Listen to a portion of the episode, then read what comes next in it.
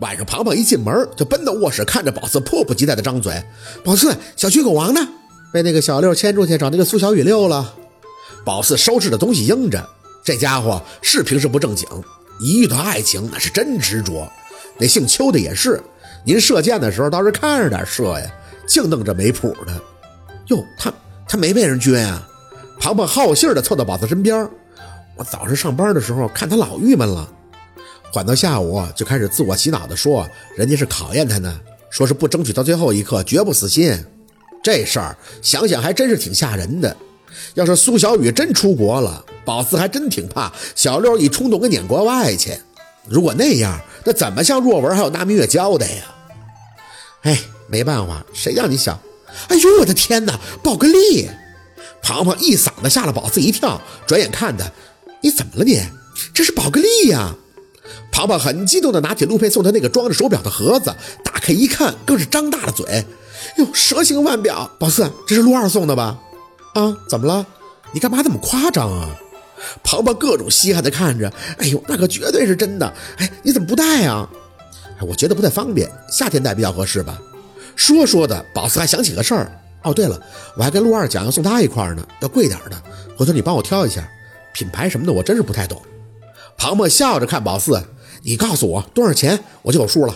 这个钱，宝四是都有打算了。太贵的我买不起，就像在学校时候说我爸戴那几万块的表，我也没那么多钱。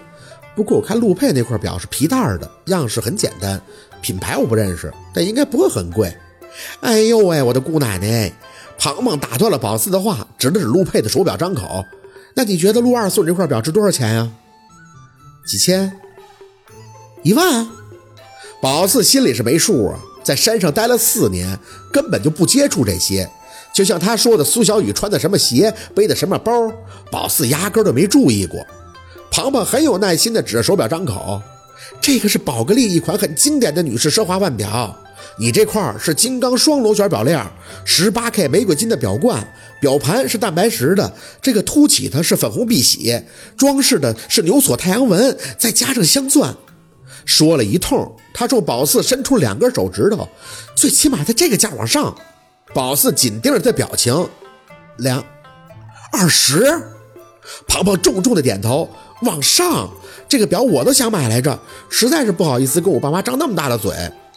宝四呆呆的看着那表，很单纯的喜欢，也没合计这么贵。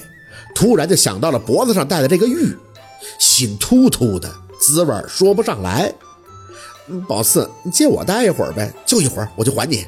说着，他有些郁闷地叹了口气：“哎，我今年心情不好。通过以前在温琪那认识的朋友打听到温琪他爸去世了，可是我想我现在正是关键的时候，要是一出现也就破功了，所以也只能憋着不让自己找他，等他发现我呗。哎，别说这些了，喜欢你就戴。”宝四点头，看着庞庞欢欢喜喜地戴着那表，在客厅是各种的欣赏。借他喜欢一会儿那是没事儿，他对品牌的那种喜欢和欣赏，宝四没有，自然也就理解不了那种心情，只是觉得东西是陆佩送他的，他很珍惜，就像太姥姥留给他的金镯子，是跟价位没关系的宝贝，一块手表而已，让庞庞兴奋了好一阵儿，直到门口传出激烈的狗叫声，是小金刚的动静，急步上前开门，小六咬牙切齿地牵着还在冲着电梯方向使劲的小金刚进门。你给我回家！那是你同类，你还不知道吗？要和谐。怎么了？这是？眼看着他把小金刚拽进门，小六牵绳子的手一松，就掐腰一脸的郁结。本来都好好的，我约着小雨一块遛狗，可这狗倒好，一见着那小雨的狗就上去咬。得亏我拽得紧，不然俩狗就咬上了。宝四很不合时宜的就笑了，低头看着小金刚。这家伙一见门关上就没动静了，扭哒扭哒的走到墙根，自己趴那儿了，妥妥的就是在说：“我刚才叫唤累了，歇会儿，你们爱咋地咋地吧。”妈耶，这就是那小区狗王啊！庞庞站在一边看着小金刚发愣，还真是文琪说的那种特别普通的小土狗，这是怎么当上狗王的呀？我天哪，那脾气老大了！小六气得不行，那小雨那狗的体格是好几个，这三个吧。他是哥吗？他他就要上，你说这要是真咬上了，我可怎么办？把他咬坏了。陆大哥那边我真得罪不起，他把壮壮咬了。小雨那边我也没法交代，差点都出大事了。通通通，敲门声伴着小六的愤愤不平响起，他气哼哼的回手开门：“谁？啊，小雨啊，你怎么来了？”宝四差点以为他瞬间的柔和小声那是自己幻听了。苏小雨穿着一身白色的休闲套装站在那里，嘴角礼貌的牵着：“可以进来吗？”“哎，可以，可以。”小六慌张的往后退了两步。“啊，那个壮壮送回家了，没被我们家这个影响到心情吧？主要是他今天刚来，他还不太熟悉咱们这儿的环境。”汪汪的小金刚突然就炸了，叫他异常凶狠的瞪着苏小雨，随时要上。苏小雨有些害怕地朝着门口退了两步。“哟，这怎么了？”没事没事，它不咬人。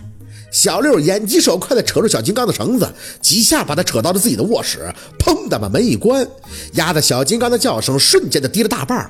转脸他看着苏小雨，还是讨好的笑：“啊，没事了，这狗认生。”他可不认生。宝四不急不缓地接茬，眼神落到苏小雨的脸上。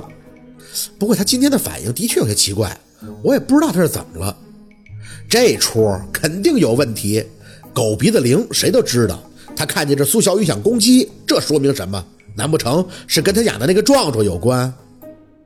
哎，可不是嘛！这狗我也是第一次见呀，刚才怎么没冲我叫呢？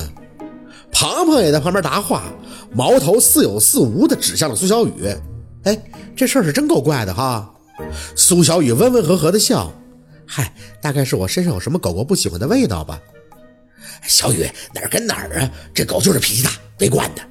小六，苏小雨看着小六，反倒越起了几分正色。你刚才在楼下说你四姐回来了，我今天来呢，就是想当着你们家人的面把话给你说清楚。你呢是个好人，我也很感动，你一直陪着我遛狗、吃饭，还要去学校看我、接我放学、送花给我，制造浪漫。我的天哪，信息量还挺大。这小子不声不响做了这么多事儿，这些啊，全都看在眼里了。我也很感谢你。可是我跟你真的不可能的，苏小雨也不知道是瘦还是中气不足，说话低低柔柔的，很没劲儿，很虚。不过旁人耳里听着，或许会觉得温柔，看小六就知道了。小雨，我说了，我做这些不是为了逼你跟我现在在一起，我只是想照顾你，你太柔弱了，需要人照顾。庞庞没喝水的呛了两声，扶着额头在那各种的无语。苏小雨轻轻地叹了口气，走到小六的身前，看着他，却特别的认真。我真的谢谢你，小六，你是个特别好、特别好的男孩子。我，哎，别说这话了。小六眼睛有些发红的看着他。小雨，你是不是嫌弃我有缺陷？我嘴做过手术，人中这儿都是针脚，你是不是觉得我长得丑啊？宝四有些惊讶，第一次还是第一次听到小六说这样的话，默默的叹气。他跟宝四一样。都小心翼翼地想要遮掩自己的自卑，像是突然吃了口柠檬，一路就酸到了心尖儿。没有，苏小雨的眼底满是真诚。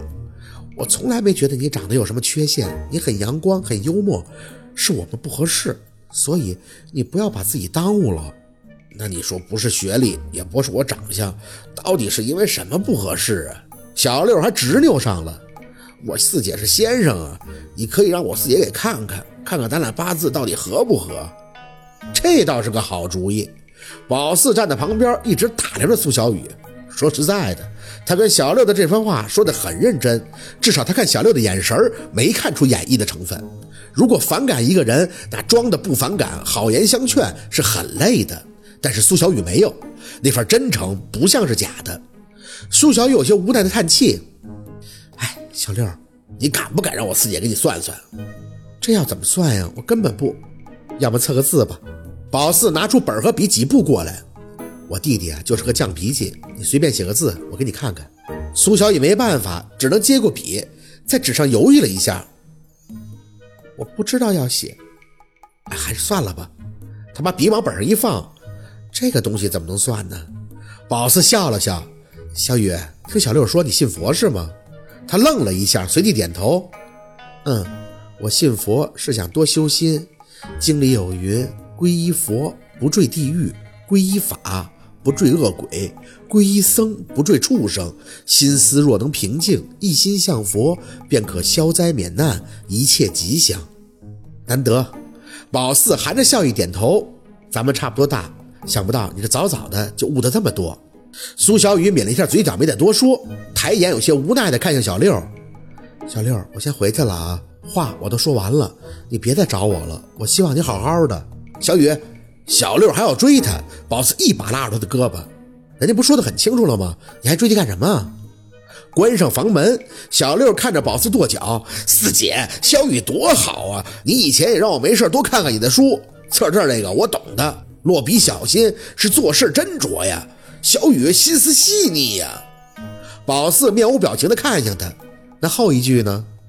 啊，还有后一句啊？后一句什么呀？沉了沉气，宝四转身直接回到卧室，小心太过必定刻薄。